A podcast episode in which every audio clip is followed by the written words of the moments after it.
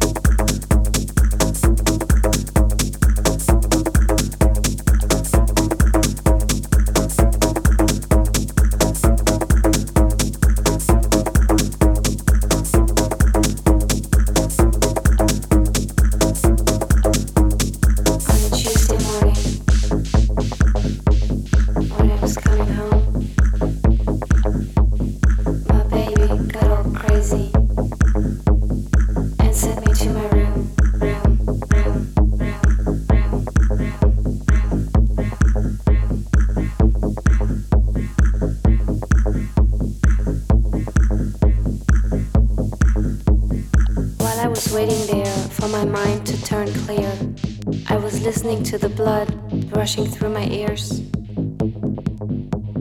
And there was something else that I could hear. Have you seen the girl with the red head? She got lost one day and never came back. Turned her back on a world in black and white. Now she walks with bunnies hopping at her side.